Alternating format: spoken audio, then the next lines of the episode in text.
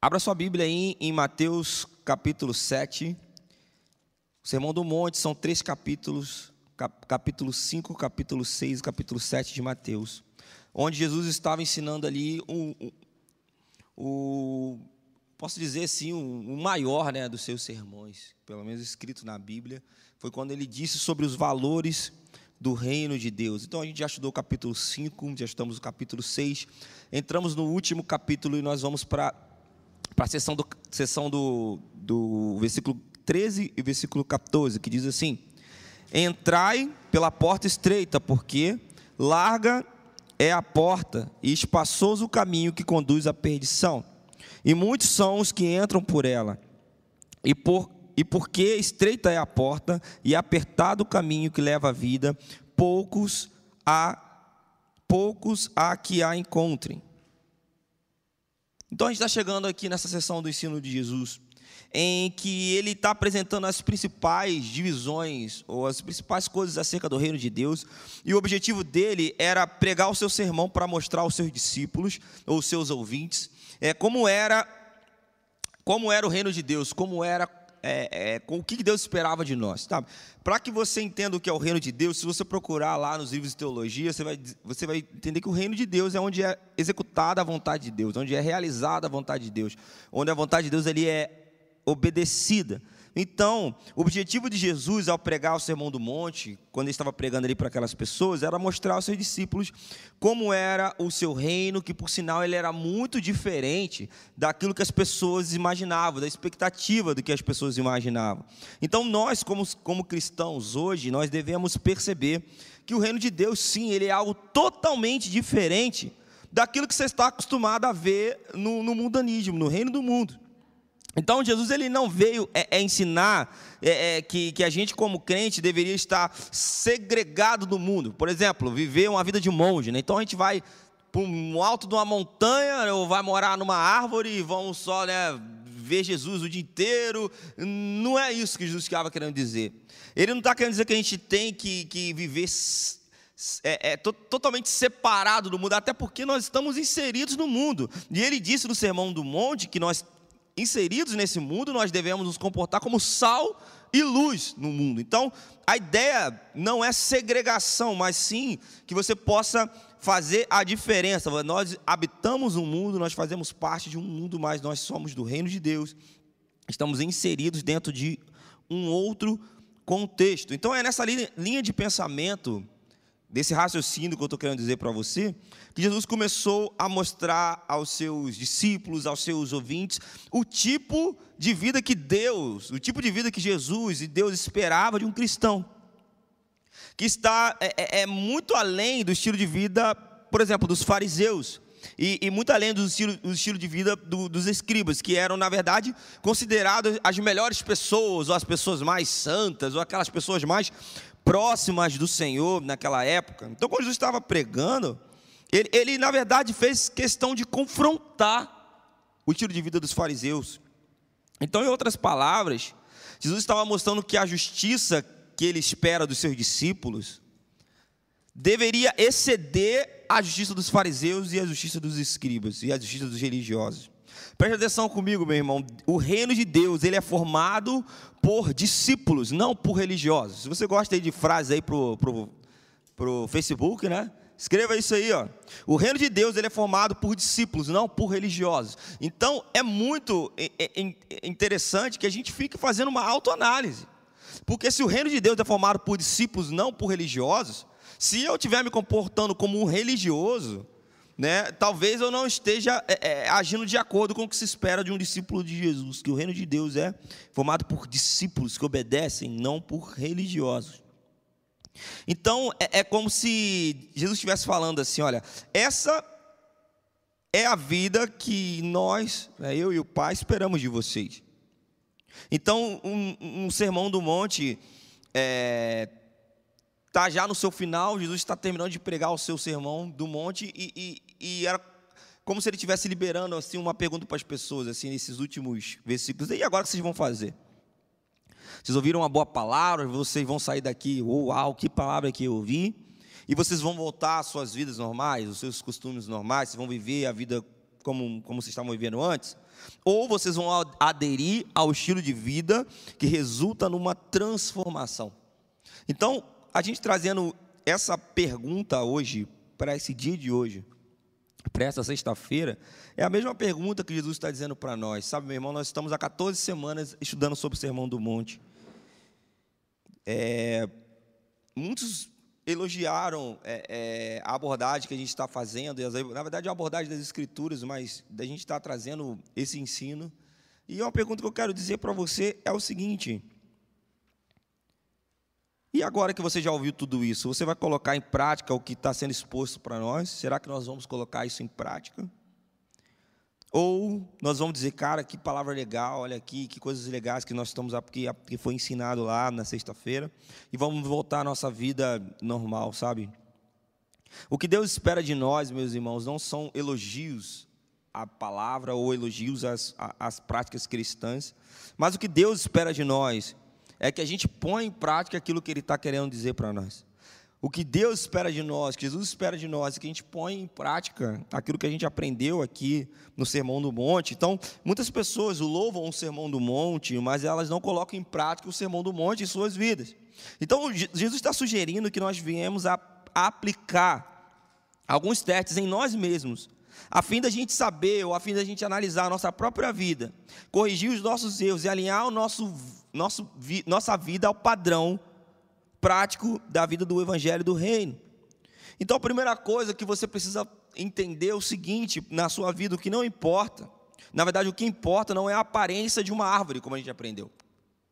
A qualidade da árvore ela é testada e comprovada pelos frutos que produz, ou seja, o não importa o quão crente eu pareça ser, o que vai comprovar e validar quanto de Deus tem em mim são os frutos que saem da minha vida. Então não adianta, meu irmão, você botar a Bíblia do do braço, você não ter nenhuma coisa que as pessoas dizem por aí que aparentemente são coisas mundanas, se os seus frutos não correspondem a isso que você está querendo dizer. Segundo teste que você tem que aplicar em você, para saber se você está colocando em prática isso, é o teste das circunstâncias, que nós vamos aprender na próxima semana mais, mais profundamente. Então, o que, que acontece quando um vento bate sobre a sua casa? O que acontece quando um vento forte ou uma tempestade vem sobre você, sobre a sua vida? O que acontece? O que tem acontecido com você agora em 2020, que veio essa tempestade, né? O, o, o, essa crise mundial, a pandemia parou tudo. Então, se você trabalhava com algo que dependia de evento, você dependia de, de, de festa, você sabe trabalhar, talvez você tivesse um buffet de casamento, ou você trabalhasse como DJ, né, que trabalha com, com, com, com entretenimento ou coisas que tem bastante pessoas, e, e aí do nada tudo parou e não tem a menor previsão de como vai voltar, então eu posso dizer que isso é um vento que está atingindo. Esse vento atingiu todos nós, meus irmãos. Atingiu aquele cara que tem muito dinheiro e está no muito dinheiro e ele está tranquilão. Esse vento atingiu a, aquele cara que não tem dinheiro nenhum e já estava tipo assim, sobrevive, no modo sobrevivência e agora está no modo milagre. Esse vento bateu em todas as casas, é o mesmo vento que bateu em todo lugar. E esse é o teste que você tem que aplicar na sua vida. O que acontece quando você é atingido por um vento, uma forte tempestade? É isso que Jesus estava querendo ensinar para a gente no Sermão do Monte. Sabe, ouvir essas coisas que a gente está ouvindo essas semanas não é o suficiente. Sabe, o Sermão do Monte ele é algo prático. Então, não somente o Sermão do Monte, mas se você observar todo o restante do Novo Testamento, você vai ver que a mensagem do Evangelho do Reino, ela é prática. Então, a evidência do novo nascimento, a evidência é que você aceitou Jesus e você nasceu de novo, é a própria transformação do indivíduo, porque não existe evangelho que não tenha transformação, amém, meu irmão? Não existe o evangelho que não tenha transformação. Se você nasceu de novo, se você tem uma nova vida em Jesus, você foi transformado. A evidência é a sua transformação. Talvez essa transformação não foi imediata, não foi de uma, de uma hora para outra, não foi de um dia para o outro, mas tem que existir uma transformação. Esse é o evangelho do reino. O evangelho que não produz arrependimento e que por consequência do arrependimento não produz uma mudança de atitude, de comportamento, não é o evangelho do reino de Deus, é qualquer outro evangelho, mas não é o evangelho do reino de Deus. Sabe, é, é, se você está sendo exposto a uma palavra, se você está sendo exposto a uma mensagem, e essa mensagem do Evangelho não faz com que você tenha vontade de mudar, talvez essa mensagem que você esteja ouvindo não é a mensagem do reino de Deus, do, do Evangelho do reino, cara. Muitos lugares pregam uma mensagem totalmente diferente. Muitos lugares pregam uma mensagem tipo assim, meu irmão, que tudo vai funcionar, que tudo vai dar certo, que é o dia da tua vitória. E, e, e cara, hoje não é o dia da tua vitória. Já estou falando isso para você, tá? Cara, eu quero ouvir essa palavra, vou ver o que, que Deus tem para mim. É, é marreta, meu irmão. É bordoada hoje, é alinhamento. Porque isso era o evangelho do reino que tinha: negue-se a si mesmo, tome a sua cruz e siga-me. Eu estou querendo dizer para você que você que anda com Jesus, você não tem uma vida vitoriosa. Claro que você tem uma vida vitoriosa. Mas o evangelho que não te leva à mudança, à, à perda da sua vida, ao arrependimento, não é o evangelho do reino de Deus. Se você está me entendendo na sua casa, dá um glória a Deus aí, amém? Então, é só você começar a prestar atenção nos versículos 13 e 14. Jesus está querendo dizer, ele está chamando a atenção dos seus ouvintes para a estreiteza da porta, o caminho é apertado, a porta é estreita e o caminho é apertado. E esse caminho é um caminho que você vai trilhar até você encontrar Jesus, quando Jesus voltar. É um caminho apertado. Então a ilustração das duas portas ela é muito simples, qualquer um consegue entender. Não é fácil de prosseguir, ela é simples de entender, mas não é fácil de prosseguir. Sabe, você está diante de duas oportunidades, preste atenção, meu irmão. Existe uma porta larga que muitas pessoas estão lá, sabe? E essa, é, é, é essa porta larga é facilmente adentrada, todo mundo entra por essa porta. E, e, quando essa porta, você passa por essa porta, você olha, você vê que o caminho também é um caminho tranquilo, é um caminho largo, é um caminho confortável. E a maioria das pessoas andam por lá. Logo, existe também ao outro lado uma porta que é estreita, que essa porta é tão estreita quanto o seu caminho, que também é apertado. E que só é possível passar uma pessoa de cada vez, uma pessoa por vez, imaginem assim. Não somente a porta é estreita, mas todo o caminho é apertado. Então a primeira coisa que você tem que observar nesse versículo que Jesus está querendo dizer é que todo o caminho é apertado. Então, desde os primeiros centímetros, já começa pela porta que é estreita. A porta é estreita e os caminhos são, é, o caminho é apertado. Então, o acesso ao reino de Deus não é largo e o caminho vai se tornando estreito, entende? O acesso ao reino de Deus, em outras palavras, não é tipo Venha como estás, faça o que você quiser, venha para cá, porque tudo vai dar certo. Comece de novo a sua vida, isso só vai melhorar e tudo vai dar certo. Aí você entra naquela porta, cara, a porta já é estreita e o caminho é apertado. Então qualquer coisa, qualquer mensagem, qualquer mensagem que te induz, te dê uma ideia que é, é tudo muito fácil a vida com Deus, não é o evangelho do reino de Deus, não é o evangelho de Jesus. Sabe, o acesso ele não é largo e o caminho vai se tornando estreito, já é apertado desde o início. Tudo é apertado demais. Vale aqui dar atenção para o Evangelho, mais uma vez, o Evangelho é estreito. Sabe, quando o mundanismo ele invade a igreja, quando o mundanismo invade a cabeça das pessoas, dos crentes, cabeça dos crentes, a gente começa a deixar de lado a porta estreita, cara. E a gente não percebe mais a porta estreita. Sabe como você sabe que o mundanismo entrou na sua vida? Quando a porta estreita já assumiu, você nem está mais observando a porta estreita, nem o caminho apertado, tá tudo assim, tá tudo muito, tudo muito cool, né? Cool, tá tudo tranquilão. Sabe, você às vezes, meu irmão, preste atenção, hoje eu estava ouvindo uma mensagem, uma mensagem linda, sabe? Hoje você não fica escandalizado, na verdade, você fica escandalizado com essa palavra. Ah, meu Deus, vai como assim? Ah, ah, o caminho é estreito, é muito radical. Todo mundo acha muito radical a Bíblia. Todo mundo acha, fica escandalizado com, com, com, com o que a gente está lendo aqui. Mas assim, ninguém mais fica escandalizado com homossexualismo, ninguém mais fica é, é, escandalizado com, com, com, sabe, homem com homem, mulher com mulher, é, é, é ninguém fica mais escandalizado com a pornografia. Todo mundo vive isso tranquilão, ninguém está escandalizado, mas você fica escandalizado com a Bíblia. Você fica escandalizado com, com, com o sermão do monte. Você fica escandalizado quando. É, imagine Jesus pregando para você hoje, meu irmão. Jesus ia, ia pregar assim, João Batista pregava assim, cara. O caminho ele é apertado, o caminho do reino de Deus, a porta é estreita e o caminho é apertado. Então, quando o mundanismo invade nossas mentes, quando o mundanismo invade a igreja, nós deixamos de lado essa porta é, é, é que, que, que é estreita e o caminho que é apertado e nem percebem isso mais. Então, eu ouso aqui até questionar a existência desse caminho dessa porta na vida de algumas pessoas. Ora, uma vez que não existe mais essa porta estreita, nem o caminho que é apertado, o evangelho que está sendo pregado, que você está ouvindo por aí, não é o evangelho do reino. Se não tem a porta, não tem acesso. Se não tem acesso, ninguém está sendo salvo. As pessoas estão ouvindo as palavras, entram na igreja, ouvem uma palavra e muitos vão para o inferno.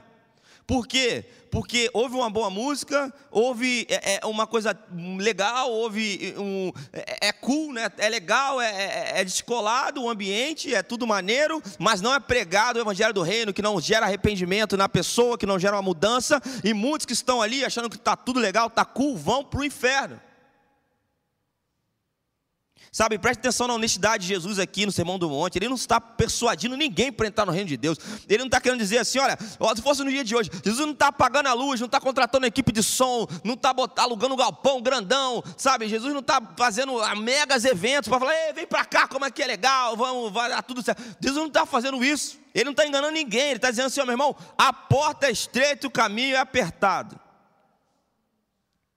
Ele não está pregando assim, ah, tudo vai ficar bom, esqueça o que passou, venha, vamos começar tudo de novo, não precisa mudar muita coisa não. Venha ser feliz, venha como está, não muda nada não, Deus te ama daquele jeito, Deus te ama e te aceita do jeito que você está, vem, vamos seguir essa nova vida. Jesus ele não estava pregando isso, cara.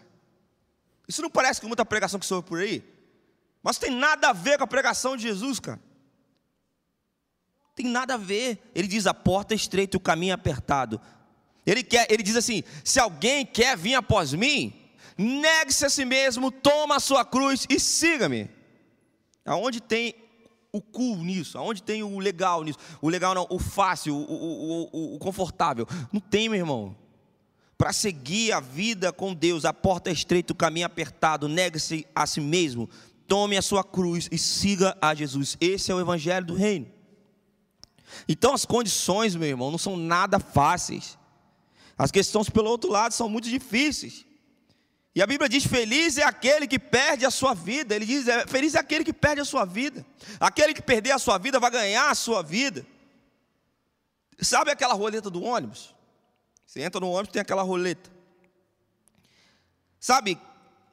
Tão é apertada aquela roleta que só passa uma pessoa de cada vez. Já percebeu? Às vezes você está cheio de mochila, todo atrasado, cheio de mochila. É estudante, estudante anda cheio de mochila, todo atrasado, cheio de um monte de coisa para passar. Quando você vai passar na roleta do ônibus, é terrível. Você vai passar na roleta do ônibus, está tudo apertado. E, e, você percebe que não tem como você passar na roleta de um ônibus cheio de mochila, cheio de coisa. Não dá. Você tem que passar uma coisa de cada vez. Não dá para passar, porque é estreito, é apertado.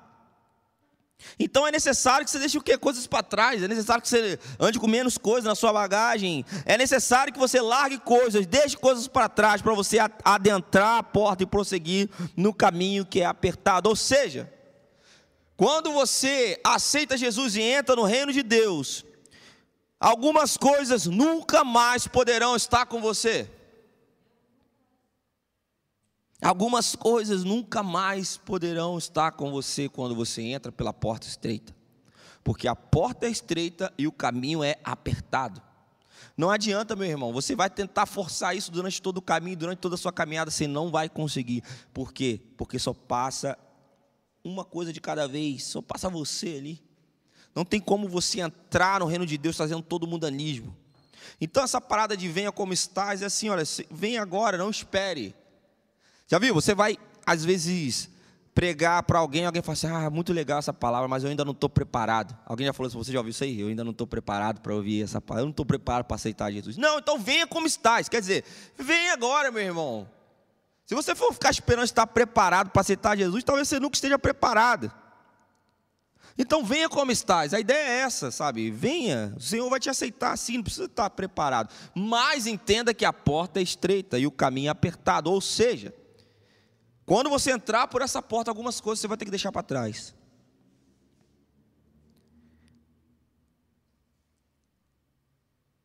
Sabe, se sua vida é assim, meu irmão, se sua vida é assim, achando que tudo tudo tranquilo, que Deus está nem aí, sabe? Que você já perdeu o temor pelo Senhor. Sabe o que é o temor pelo Senhor? Temor não é ter medo de Deus, temor é medo de decepcionar a Deus. Muitos de nós já perdeu o temor pelo Senhor e vive uma vida de pecados, uma vida de pecados e, e, e, vive essa vida assim como se, sabe, o caminho fosse largo, meu irmão, e é tudo tranquilo e Deus tem que te aceitar porque afinal Deus te ama. Deus te ama, Deus. Te... Uma vez eu ouvi de um amigo, de um amigo que, que que é homossexual e falou assim: "Não, mas Deus me ama desse jeito". Aí, meu irmão, eu vou te falar, Deus não te ama desse jeito não, cara. Deus não te ama desse jeito. Deus ama a sua vida, mas ele não te ama desse jeito, cara. Não, não, não te ama desse jeito no sentido de não concordar com o que você está vivendo. Ele ama você, ele ama você, isso é ponto final. Deus ama você. Mas esse Deus me ama desse jeito é uma ideia de tipo assim: Deus me ama desse jeito porque eu estou nessa atitude e essa atitude é tranquila e esse jeito que eu estou tá tranquilo. Cara, o amor de Deus não vai mudar por você, mas que talvez Talvez não, seja questionável, né? seja questionável se a porta que você entrou realmente era a porta do Evangelho. Talvez muitos vão para o inferno achando que estão indo para o céu. Sabe, meu irmão, primeiramente você precisa entender que a, a, o caminho é apertado e é um caminho exclusivo, exclusivo desde o começo. Desde o começo. Desde o começo. O começo é apertado e, e a trilha também é apertada. Então, se você está começando a afrouxar e está tranquilo, olha, mas lá atrás eu, eu tinha mais temor do Senhor, agora eu não estou. Cara, talvez você precisa voltar lá atrás e largar algumas coisas para trás. Primeiramente, cabe aqui a gente deixar o mundanismo para entrar no reino de Deus. Não tem como entrar no reino de Deus carregado de mundanismo. Venha do jeito que você está, mas se arrependa. O arrependimento é a porta de entrada ali através de Jesus. Você se arrepende, você é tocado, você aceita Jesus. Mas se não existe arrependimento, você não tem como entrar no reino de Deus. Então não tem como entrar cheio de mundanismo no reino de Deus. Então você precisa deixar o mundanismo e deixar para trás as multidões.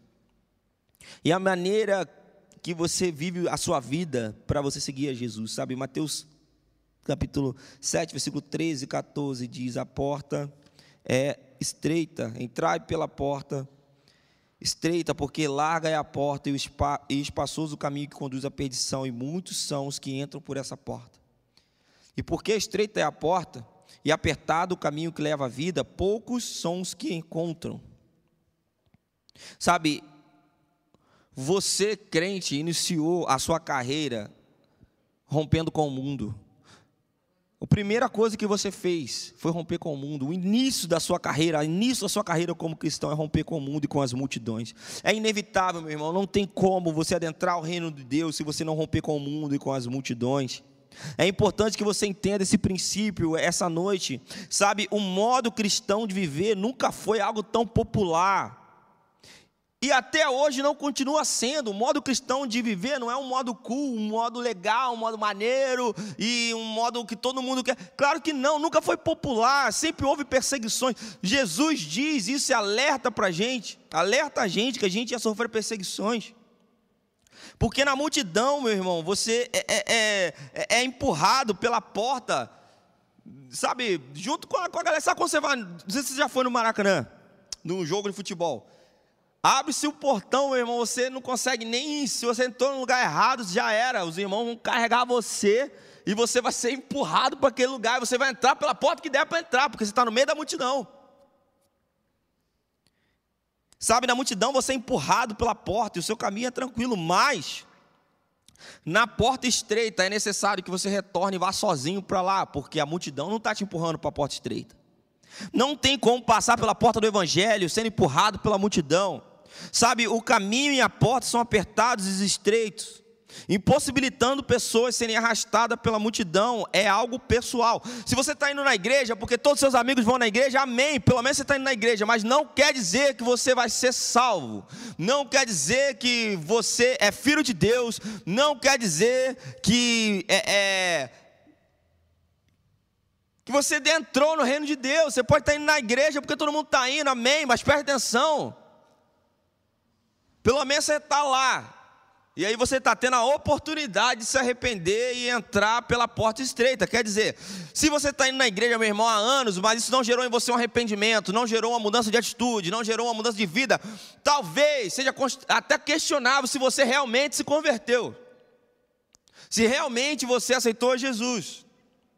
Por quê? Porque a porta é estreita e o caminho é apertado. Sabe, não tem como você ir achar que você está indo, sendo salvo, indo para o céu, porque você está junto com a multidão. Não, meu irmão. Quem anda junto pela multidão, anda para a porta larga. Quem anda junto com a multidão está entrando pela porta larga, o caminho mais fácil. Então, se você está indo porque todo mundo está indo, amém. Pelo menos você está indo, mas preste atenção, hoje é a oportunidade de você realmente tomar uma atitude. Sabe, é, é, a caminhada com Deus é algo pessoal, meu irmão, e é assustador quando a gente começa a pensar que a Bíblia nos diz que nós vamos dar conta da nossa própria vida, sabia? Sabe, diante de Deus, a gente não pode se apoiar naquilo que o nosso esposo fazia, porque, ah, mas a minha mulher ora demais. Então, cara, diante de Deus, você não pode se apoiar na sua mulher, você não pode se apoiar na vida dos seus pais, você não pode se apoiar diante dos seus amigos que estão te levando para a igreja. Diante de Deus, você vai tomar e prestar conta da sua própria vida com o Senhor. Isso no ponto positivo e no negativo. No ponto negativo, isso também é verdade. Todos nós gostamos também de manter uma mentalidade assim escrava, dizendo assim: olha, ah, mas todo mundo faz isso, então tá tudo certo, cara. Tudo bem, a Bíblia está dizendo isso, mas já percebeu? Ninguém, cara, não é tão bem assim. Todo mundo leva a vida mais tranquilão e, e tá tudo certo, é, não tem nada a ver. E a gente vive num mundo cheio de tradições e hábitos, isso é normal. Sabe, já é da nossa natureza ter que fazer tudo o que todo mundo faz, é normal. Se a moda agora é, é, é, é ser careca, daqui a pouco está todo mundo careca. Se a moda agora é. É, é só você ver, vamos ver os masculinos, já percebeu? Homem aí que vai na barbearia, você que corta o cabelo na barbearia, amém? Se você corta o cabelo na barbearia, você vai perceber que só existe um corte na barbearia agora. Começa aqui, né? Baixinho, uns chamam de degradê, outros chamam de disfarçado, né? A galera mais do, do gueto, disfarçado, né? A galera degradê, só tem isso. É, tem um segundo corte que é o corte sem mil, que é o corte reto, né, sem mil? Sem mil é o cara do, do, do bigodão, né? Um homem sem bigode é um homem sem história. então tem um corte, mas assim, pode perceber, todo homem está tudo igual. É tudo igual, é tudo careca aqui, vai ficando mais cabeludo para cá. É, é, é, só tem um corte, meu irmão, só tem um corte. Por quê? Porque está na moda. É na moda, é assim. A gente é tendencioso a fazer o que todo mundo faz. E até aí não tem problema. Não tem que você tem que ser um cara da do contra, né, da oposição. Sabe aquele cara chatão da oposição? Ele a moda agora é ser vegano. Aí o cara também não vai comer mais nada que tenha a ver com ser vegano. Daqui a um tempo a moda vira outra, o cara quer ser vegano. Porque o cara, na verdade, ele é do contra. Então Jesus não está dizendo que a gente tem que ser do contra. Não está querendo dizer que a gente tem que, sabe, é, ser esse cara chatão. Não é isso. Mas, cara, é normal, é natural a gente querer fazer o que todo mundo está fazendo. Até aí, não tem nada de errado. A gente vive num mundo cheio de tradições e hábitos, é na nossa natureza fazer o que todo mundo faz. Ótimo. Então a nossa carne também, preste atenção, ela clama por ser aceito dentro da sociedade. Já percebeu? Você entra na faculdade, todo mundo lá é tatuado. Cara, você vai querer se, tatuar. Por que você vai querer se tatuar? Porque todo mundo lá é tatuado e lá no fundo da sua mente você tem um, um, um um desejo de ser aceito pelas pessoas, principalmente se chegar um cara tatuadão e for o cara mais maneiro do lugar. Você fala, me tatuar também, velho. Já percebeu isso? Você rapidamente é moldado pelo, pelo, pelo, pelo hábito, é normal.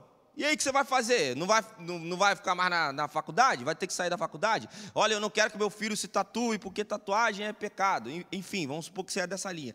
Aí você vai falar assim, então, eu vou tirar ele da faculdade. Não, deixa ele estudar lá. Não tem problema. O problema não é. Ele, vai, ele tem que ter um caráter inabalável. Instrua o seu filho no caminho que você vai andar e ele vai continuar ali para sempre, meu irmão. É bíblico. É bíblico. Então você precisa tirar ele do mundo. Está entendendo, meu irmão? Não seja também xiita, né? Tipo, extremista demais. Não é isso que a gente está querendo dizer. Mas é da nossa cultura ser aceito dentro de um lugar é da nossa natureza ser aceito dentro de uma cultura. Mas aí é que mora o problema se a gente não prestar atenção. Jesus chama a atenção porque ele fala para a gente ser sal e luz dentro de um contexto em que a gente é, é, é tendencioso a ser igual a todo mundo.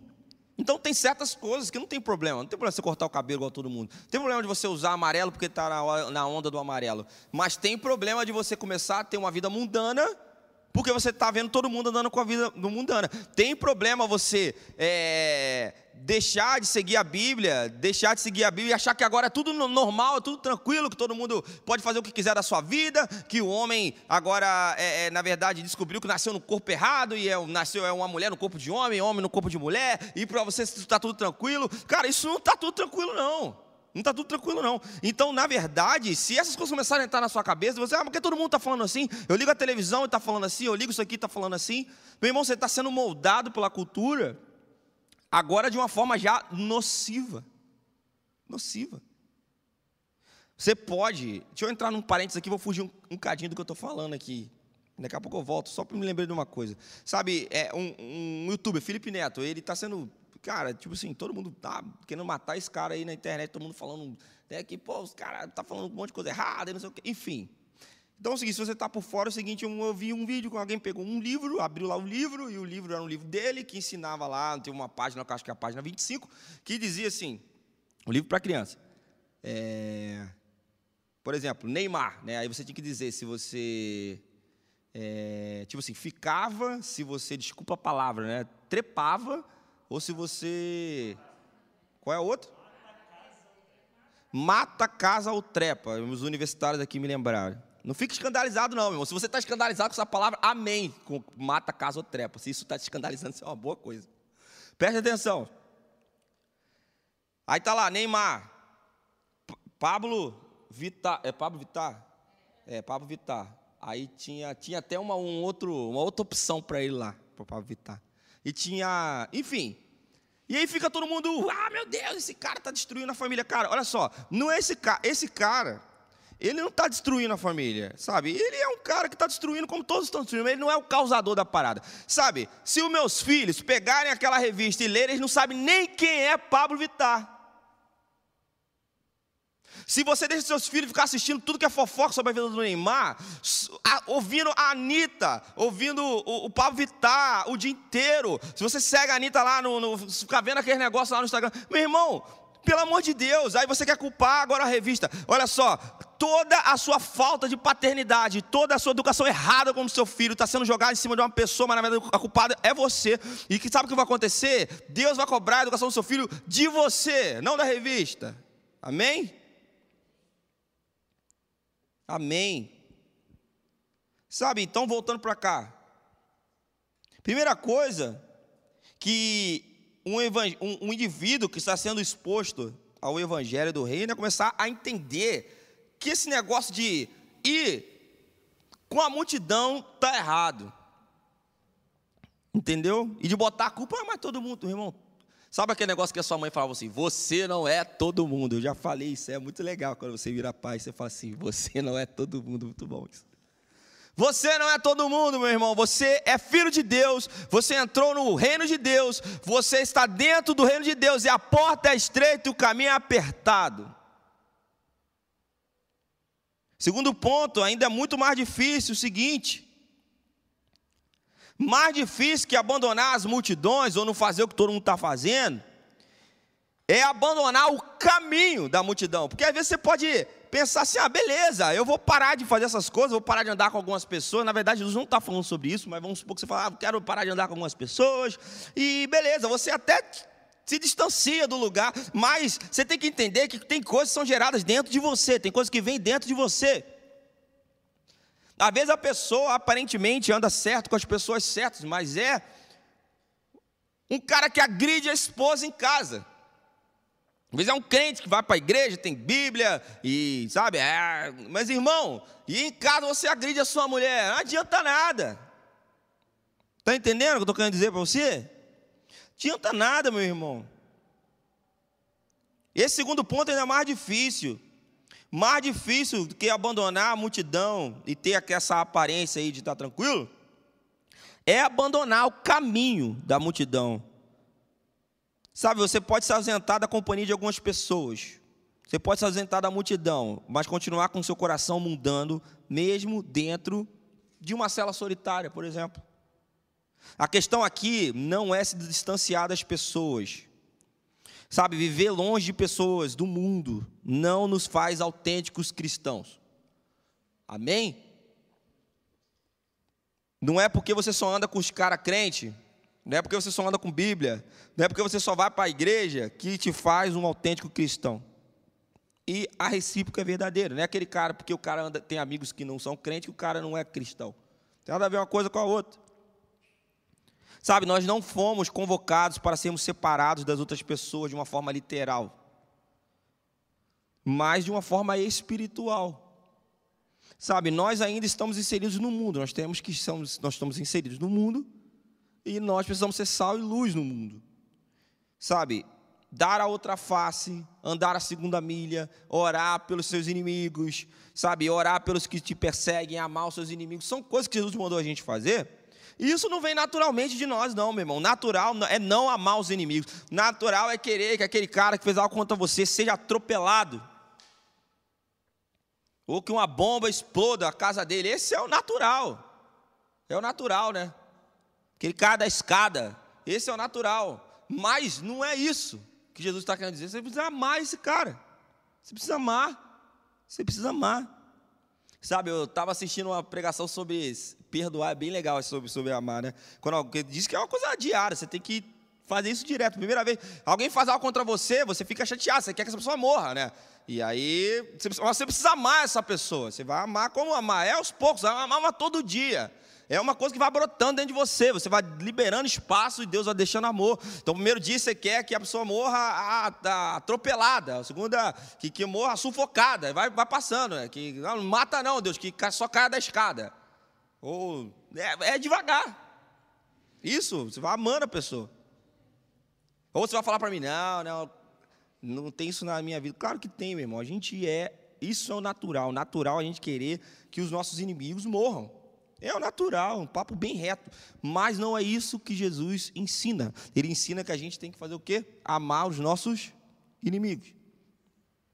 Andar a segunda milha. Quem quer andar uma milha com um vacilão? Ninguém. Você andou com um cara, o cara te deu uma volta. Você fala, nunca mais eu vou ser enganado. Mas Jesus fala o quê? Ande uma segunda milha. Não é o natural? É. É ou não é, irmão? É. O natural não é fazer isso.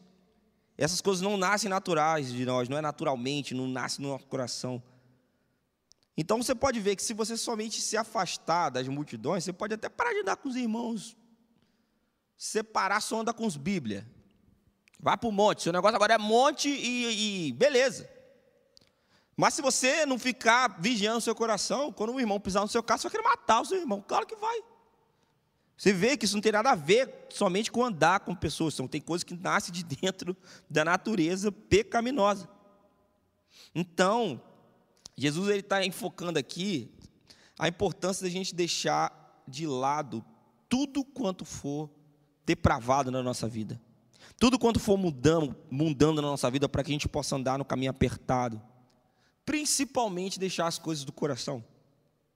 Sabe, ele está alertando do perigo da gente imaginar que a salvação é muito fácil, de ver como está, está tudo tranquilo, que é a, o que os teólogos chamam de graça barata ou falsa graça.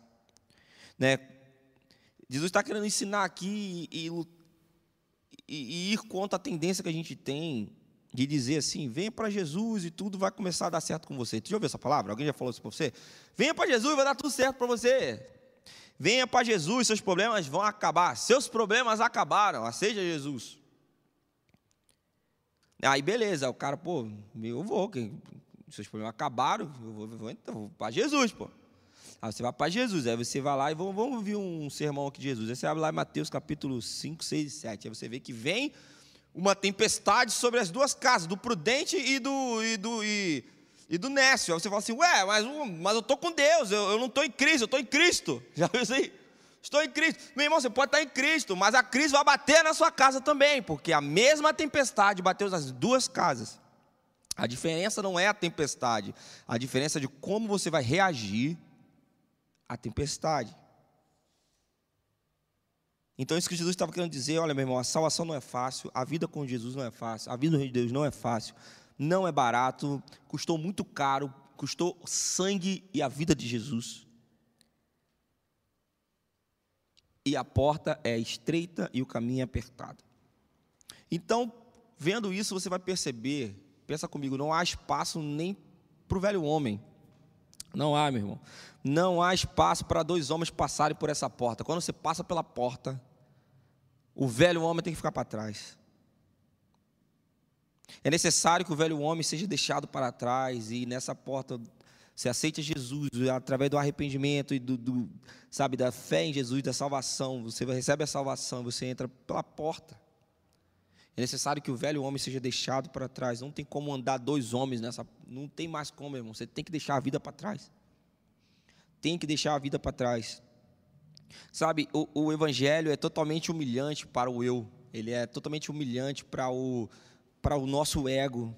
Ele é totalmente eh, humilhante para o orgulho do homem, sabe? Logo no início do Sermão do Monte, nós somos confrontados e humilhados. Cada vez mais nós somos humilhados quando a gente ouve lá mais uma bem-aventurança.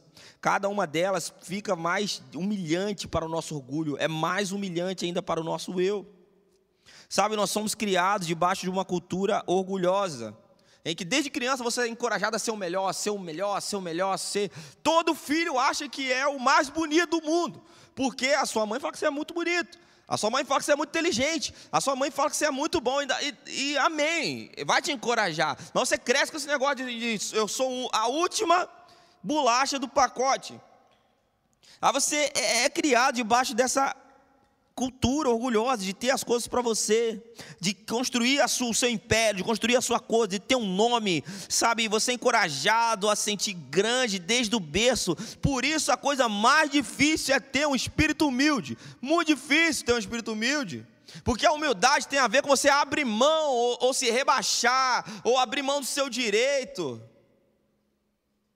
Sabe, a, a, humildade tem a ver com a mansidão. Jesus diz assim: Eu sou manso e humilde. Essa mansidão não quer dizer, e essa humildade não quer dizer que você é, é fraco, mas pelo contrário, ser humilde ou, ou, ou ser manso é, é, é você ter muito poder, mas controlar esse poder. Isso é ser humilde, é você poder tomar essa decisão, mas você controla isso. Você fala: Não, eu não quero fazer, porque, porque eu, eu consigo me controlar. Eu consigo controlar o meu eu, consigo controlar a tendência de, de ser o melhor em todas as coisas. Eu consigo controlar, eu consigo. Sabe, é, é, é você dizer isso, né? Eu consigo controlar. É você conseguir fazer isso, é conseguir controlar. Isso é ser humilde, por isso que é a coisa mais difícil que tem. É ter um espírito humilde. Por isso, meu irmão, se torna impossível o próprio eu sobreviver a, a, quando ele é exposto à prática do sermão do monte. Quando você é exposto a essa prática, quando você bota é difícil. É difícil o seu eu sobreviver. Pelo contrário, ao longo do caminho, certamente o seu eu será crucificado. Por isso que a porta é estreita e o caminho é apertado, porque o seu eu será crucificado, meu irmão. Sabe, é, é, se você começa a pensar que a vida com Jesus te levará a, a, a, ter um nome numa plataforma nacional. Uma vez um cara falou para mim assim: Ah, eu vou me preparar, que eu quero que Deus me coloque numa plataforma nacional, eu quero que Deus me coloque lá em cima. E, cara, presta atenção na coisa que eu vou falar para você que está me ouvindo aí. Se você entrou no caminho com Deus, para que Deus te coloque numa plataforma nacional, para você ter um grande nome, para você ter uma empresa topzera, para você ser louvado, ser admirado pelos homens, ser o cara mais rico do mundo. Talvez seja mais sensato você voltar agora mesmo, parar, retornar lá no início da sua caminhada e se despedir do seu eu. Ó. Talvez seja a coisa mais sensata que você pode fazer. Sabe por que a porta é estreita e o caminho é apertado, irmãos? Então, quando você começa a olhar Mateus capítulo 16, versículo 24, Jesus diz, né, se alguém quiser vir me seguir, venha após mim, negue-se a si mesmo, tome a sua cruz e me siga. Galatas 2:20 diz: Olha, vivo não mais eu, mas Cristo vive em mim, meu irmão.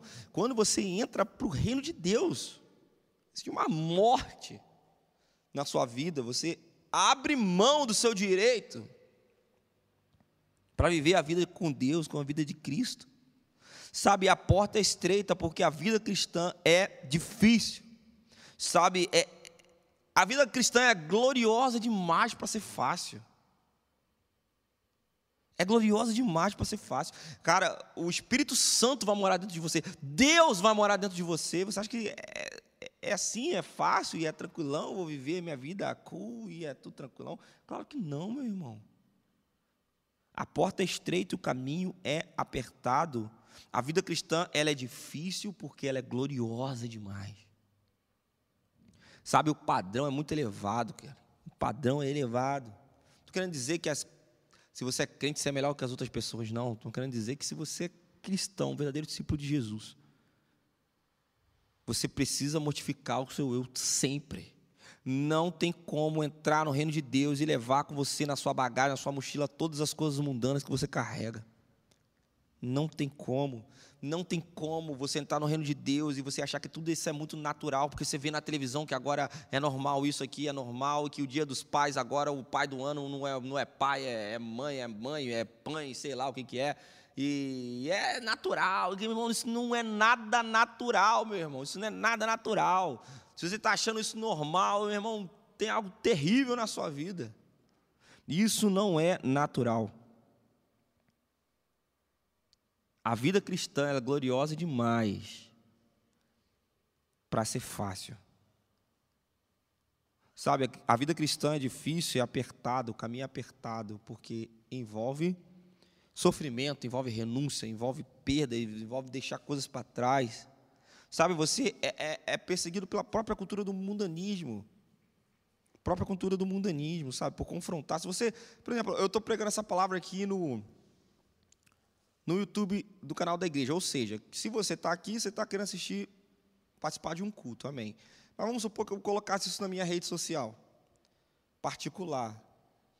Que não nem todo mundo que está na minha rede social está ali assistindo um culto, né? É a pessoa que me segue ou apareci para ela ver. Cara, talvez eu fosse totalmente bombardeado, porque eu estou falando que essas coisas não são normais. Eu não, porque a Bíblia diz, eu estou só expondo um ensinamento da Bíblia. Porque o próprio mundanismo nos persegue, meu irmão. O, mundo, o, o, o mundanismo nos persegue porque, gente, porque o reino de Deus confronta o mundanismo. O reino de Deus anda na contramão do mundanismo. Ou seja, se você entrou no reino de Deus, você aderiu a um estilo de vida que a maioria das pessoas não vão entender, que a maioria das pessoas vão achar você quadrado, a maioria das pessoas vão achar você evangélico demais. Inclusive na igreja por você ter alguns tipos de padrões e ser conservador em algumas coisas, as pessoas acham que você é muito evangélico. Muita gente fala que eu sou evangélico demais. Eu tenho amigos assim, né, que é paz e amor, é tudo tranquilo, e é, e, meu irmão, é tudo de boa, e eu, eu sou muito evangélico. Mas quando você olha aqui, a porta é estreita, o caminho é apertado, querido. Eu não sei você, meu irmão, não, não é possível que a, a pessoa não leia esse negócio aqui, esse versículo. Esse versículo, digo, né, esse negócio, você pode achar que eu estou faltando de respeito com a palavra, mas leia esse versículo, essa afirmação, e não consigo entender que Jesus não está paz e amor e que é tudo tranquilo e a vida com Deus é tranquilo, que Deus ama você do jeito que você está, você precisa mudar. Não é possível, meu irmão, não é possível. Que você leia o Sermão do Monte, que você lê o ensinamento da cultura do reino e você não seja confrontado. Sabe, Mateus capítulo 5, versículo 11 e 12. Versículo 11 e 12, Jesus diz assim: Bem-aventurados sois vós quando forem injuriados, forem perseguidos, e quando pessoas mentindo disserem ao seu respeito coisas contra vocês por causa do Evangelho, né, por causa de Jesus. Feliz, né? Felizes são aqueles que recebem isso, porque grande é o vosso galardão nos céus, porque assim perseguiram os profetas que foram antes de vocês. Ou seja, se o seu estilo de vida não está causando nenhum tipo de perseguição a você, se seu estilo de vida não está causando nenhum tipo de confronto com ninguém, quer dizer, você está muito paz e amor. Meu irmão, tem algo errado em você, porque não é possível. Está escrito aqui: felizes é, são vocês que vão ser injuriados, perseguidos, vão mentir, vão dizer um monte de coisa contra vocês, porque vocês são discípulos e cristãos. Fiquem felizes, porque grande é o vosso galardão nos céus, porque assim perseguiram os profetas que foram antes de vós. E sabe o que acontece hoje? Os jovens, pra, eles não querem ser confrontados por ninguém, então eles querem se conformar com a cultura do lugar que eles estão. Então, muitas pessoas entram para a faculdade e, e, se perdem. Muitas pessoas entram para a faculdade e, e, e, se desviam. Muitos jovens, ô oh, meu irmão, sabe por que você está se desviando? Porque você está querendo ser um cara cool, um cara maneiro, e um cara. Porque todo mundo é assim. E sabe o que acontece? Você está perdendo a sua vida.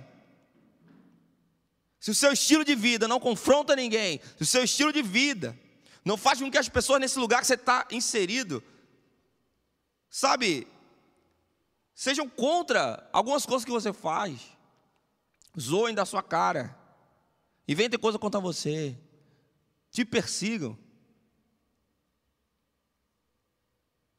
Existe algo que você precisa fazer, porque isso é natural. É natural. 2 Timóteo, capítulo 3, versículo 12, diz assim: Também todos os que piamente querem viver em Cristo Jesus padecerão perseguições. Está aqui Paulo dizendo em Timóteo, ó, todos que piamente querem viver em Cristo Jesus vão ser perseguidos. Quem gosta de ser perseguido? Ninguém gosta de ser perseguido. Ninguém gosta de ser perseguido, pelo contrário, a gente gosta de ser elogiado. A gente gosta de ser aceito. A gente gosta de, ó, oh, esse cara aqui é maneiro, esse cara aqui é o cara, é o cara. A gente gosta disso, cara. Mas Jesus nos advertiu sobre isso quando apresentou o reino de Deus, o evangelho do reino de Deus. Devemos estar dispostos a ser mal compreendidos até mesmo pelos nossos familiares. Ser mal mal compreendidos até mesmo pelos nossos melhores amigos. Lembre-se, meu irmão, nós não fomos convocados para serem separados das outras pessoas de uma forma literal, mas de uma forma espiritual. Nós ainda estamos inseridos nesse mundo. Você está inserido nesse mundo, você está inserido na sociedade, você está dentro da sua faculdade, você está no seu trabalho, você está é, na sua escola, você está. Cara, você está na sua família, você está inserido dentro de um mundo, mas você precisa ser sal e luz nesse lugar. Sabe, ser feliz é você que perde o seu emprego porque você é honesto. Feliz é você que perdeu o seu emprego porque existia muita corrupção e você não não quis se envolver com aquilo ali e, e perdeu seu emprego. Glória a Deus, meu irmão. Fique feliz. Abra um sorriso. Nunca vi um justo desamparado. Agiu com justiça, filho de Deus, justo. Nunca vi um justo desamparado. Sabe, você precisa ficar feliz quando você precisar negar um, a, se você trabalha por conta própria e está tipo terrível, né, esse tempo, você negar alguns tipos de trabalho porque aquele trabalho não tem nada a ver com aquilo que você acredita, cara. No Senhor, aquilo com coisas que não tem nada a ver. Amém, velho. Feliz é você que faz isso, você será recompensado pelo Senhor. Sabe, para finalizar, você pode estar pensando assim: olha que mensagem desanimadora, né? Júnior veio aqui e falou que vai dar tudo errado e a vida com Jesus é tensa. Que mensagem desanimadora. Ah, se for assim, eu não quero Jesus, não. Então, preciso concluir apontando para onde esse caminho apertado está direcionando a gente. O caminho apertado, a porta é estreita, mas nos aponta para uma vida eterna com Deus. Nos aponta para uma salvação nos aponta por viver dias de glória com Deus. Aqui é apertado, é difícil, mas é de glória em glória, de fé em fé. Sabe, você, você, você entende que a vida cristã, a caminhada cristã envolve lágrimas. Não é tudo bom, não. Aquele que pega a semente e anda, chora, semeia com lágrimas, com júbilo colherá. A caminhada cristã envolve lágrimas. A caminhada cristã envolve dificuldade. Mas aponta você para o retorno glorioso de Jesus, uma vida com Ele. Sabe por que que por que, que a gente está pregando essa mensagem aqui desse jeito? Porque seria muito simples a gente pregar uma mensagem que sua vitória vai chegar hoje, irmão. E que você está vivendo o melhor dia da sua vida. Porque eu não sei se sua vitória vai chegar hoje, talvez não chegue. Talvez você não seja curado hoje. Talvez você continue desempregado. Nós estamos em tempos de crise. E o que mais a gente quer ouvir é uma palavra de que tudo vai dar certo. Mas, meu irmão, amém. Tudo pode dar certo? Pode, mas a gente sabe quando tudo vai dar certo? Não. E por que a gente decidiu trazer essa palavra desse jeito? Para você entender que tá difícil. Tá difícil. Mas é assim mesmo. A porta é estreita e o caminho é apertado. A caminhada com Jesus envolve lágrimas. Mas aquele né, que pega a preciosa semente, andando e chorando, semeando com lágrimas, com júbilo colherá. Esse caminho apertado nos aponta para uma vida gloriosa com Jesus. Sabe, Jesus prepara uma vida eterna para a gente, ao lado do Senhor. Nós somos seres eternos, fomos criados para a eternidade. Na eternidade não vai ter mais choro, não vai ter mais dor, não vai ter mais doença. É uma eternidade inteira ao lado do nosso Criador. Sabe, o caminho é estreito e apertado, porque mortifica o nosso eu. O caminho é estreito e apertado, porque envolve renúncia, envolve deixar o velho homem, envolve se humilhar. Mas felizes são aqueles que são pobres de espírito, porque deles é o reino dos céus. Felizes são os que choram, porque serão consolados. Felizes são os mansos, porque herdarão a terra. Felizes são os que têm fome e sede de justiça, porque serão fartos. Felizes são os misericordiosos, porque alcançarão misericórdia. Felizes são os puros de coração, porque verão a Deus. Felizes são os pacificadores, porque eles serão chamados filhos de Deus. Felizes são aqueles que sofrem perseguição por causa da justiça, porque deles é o reino dos céus. Felizes são vocês quando serem quando forem injuriados, perseguidos, inventarem mentiras, falarem todo o mal contra vocês por minha causa. Jesus já estava alertando a gente, meu irmão. A caminhada é difícil, a porta é estreita e o caminho apertado. Mas é a melhor decisão que você pode fazer na sua vida. Sabe, eu queria encerrar essa mensagem fazendo um apelo para você que está ouvindo essa mensagem. Essa é uma mensagem na contramão da televisão, não é isso que você escuta quando você liga a televisão. A televisão está pedindo você pegar lá um copo de água e vai entrar numa campanha. Não é isso que a gente está falando. Deus não quer que você faça nada disso. Deus quer somente que você deixe para trás tudo que você tinha, a sua antiga vida, a vida mundana, e você aceite a Jesus como Salvador da sua vida, e você se arrependa, e você mude de atitude, mude de direção. Eu quero fazer um apelo para você, não sei aonde essa mensagem está chegando, talvez você esteja vendo isso a gente ao vivo agora, ou talvez você esteja vendo a gente já depois de gravado, mas eu quero dizer para você, se você quer entregar a sua vida para Jesus hoje, você quer entrar por essa porta, feche seus olhos e faça uma seguinte oração comigo aí. Diga assim, Senhor Jesus, Senhor Jesus, eu te aceito como Senhor e Salvador da minha vida. Eu deixo para trás tudo aquilo que não condiz com a tua palavra. Eu quero entrar pela porta estreita. Eu caminho em direção ao Senhor. Eu confesso que sou um pecador e careço da Sua misericórdia. Escreve o meu nome no livro da vida.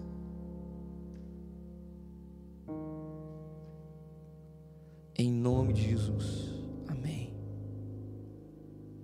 Amém. Se você fez essa oração comigo, se Você deseja que a gente ore por você, a gente quer entrar em contato com você. Aqui você tem um botão chamado oração. Coloque seu celular, aponte sua câmera do celular para esse botão aqui. E ele vai te direcionar para um para um link que a gente vai pegar os seus dados, o seu telefone, o seu e-mail.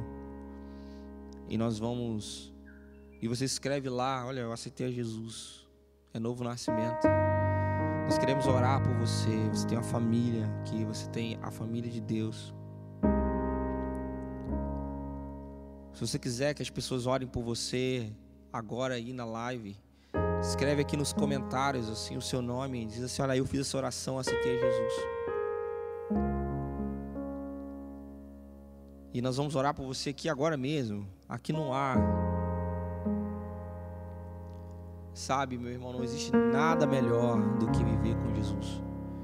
O caminho é estreito, apertado, a porta é estreita, mas é a melhor decisão que nós tomamos na nossa vida. Sabe, eu quero orar por você também que está sendo confrontado com essa palavra, meu irmão. Talvez você já esteja dentro do reino de Deus, mas as coisas para você estavam sendo muito tranquilas.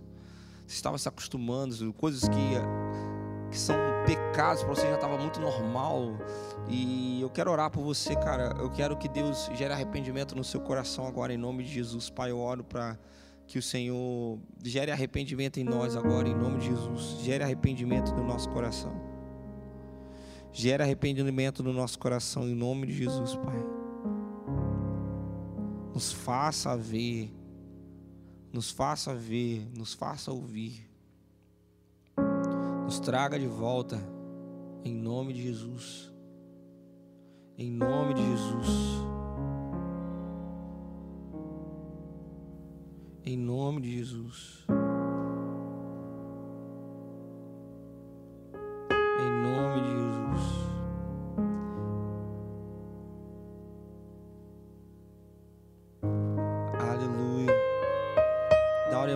Massa, está dizendo: Eu fiz a oração e já aceitei Jesus. Glória a Deus. Em nome de Jesus. Se você quer que a gente ore por você, no sentido da palavra, eu sei que tem outros, outros pedidos de oração, mas a gente quer focar na oração de arrependimento hoje. Sei que algumas pessoas estão pedindo oração por, por enfermidades. Nós vamos orar por você no final, mas nós queremos orar por você que está arrependido. Se você quer que a gente ore por você aqui no ar, escreve aqui seu nome aqui no chat.